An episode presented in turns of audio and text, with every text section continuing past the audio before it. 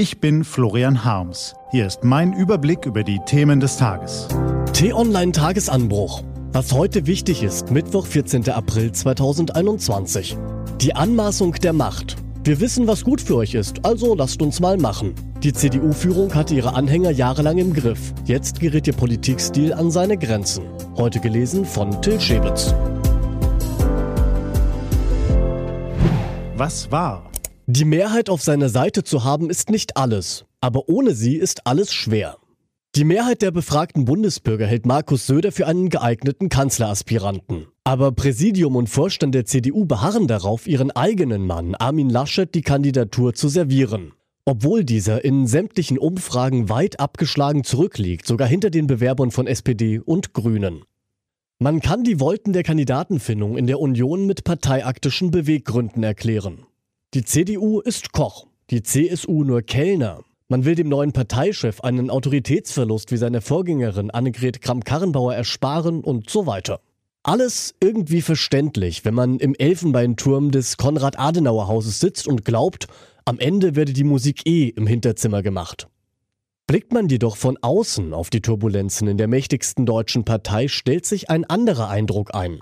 Dann mutet die Wurstigkeit, mit der Wolfgang Schäuble, Ralf Brinkhaus, Volker Bouvier und die anderen schwarzen Fürsten ihren Mann aufs Kandidatenschild tiefen wollen, irgendwie merkwürdig an.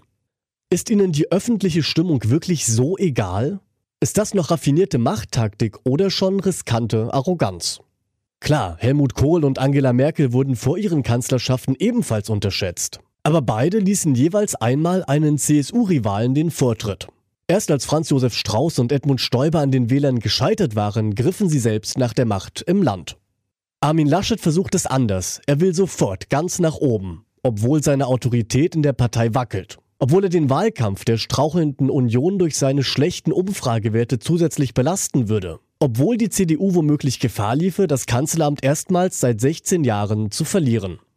Es geht ja nicht um den Thron in einem Karnevalsverein, sondern um die Frage, wer in den kommenden vier Jahren Deutschland durch stürmische Zeiten lenkt. Ohne Rückhalt in der Bevölkerung geht das nicht. Noch sind es fünf Monate bis zur Bundestagswahl, noch kann viel passieren.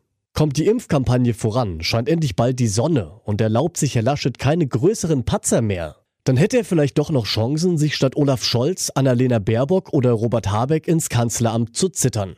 Aber Stand heute vermittelt die Kandidatenkür den Eindruck, dass die Führungsspitzen in der CDU sich nicht sonderlich dafür zu interessieren scheinen, was die Leute an der Basis und draußen im Land denken.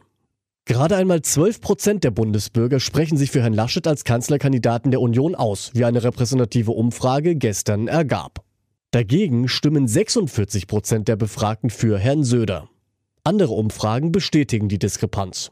Die Quittung bekam der Ministerpräsident aus NRW gestern bei seinem gemeinsamen Auftritt mit Söder in der Fraktionssitzung der CDU-CSU-Bundestagsfraktion. Statt wohlwollender Unterstützung schlug ihm dort von vielen Abgeordneten Ablehnung entgegen. Wer geglaubt hat, nur die SPD sei zur Selbstdemontage in der Lage, wurde gestern eines Besseren belehrt. Auch in dieser Hinsicht ist die Union längst sozialdemokratisiert. Im Minutentakt funkten die Abgeordneten Zitate aus dem Parlamentssaal nach draußen zu den Journalisten. Viele sind empört vom Kurs der Parteiführung, viele bangen unter einem schwachen Wahlkämpfer Laschet um ihre Mandate. Miserable Umfragen, Misstrauen in den eigenen Reihen.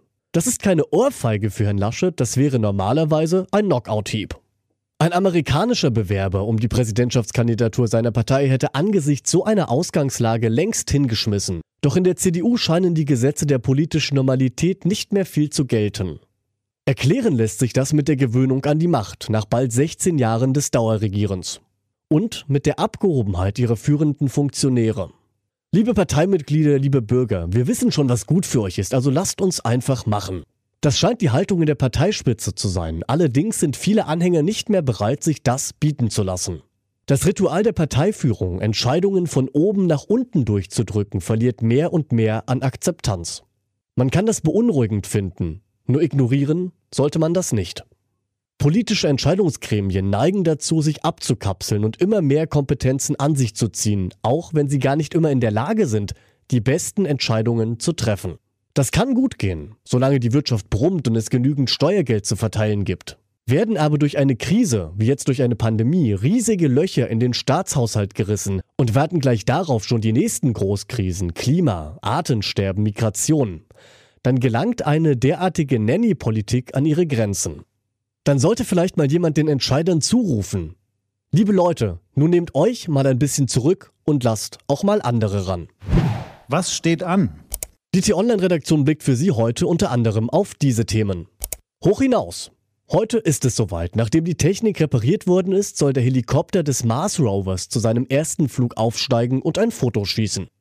Und Augen auf die Ukraine. Während Trump noch abrückte, stockt Biden wieder auf.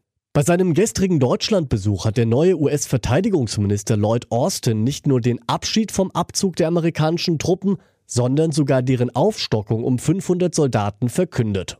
Dazu beraten heute die Außen- und Verteidigungsminister aller 30 NATO-Staaten in einer Videokonferenz über die Zuspitzung des Ukraine-Konflikts.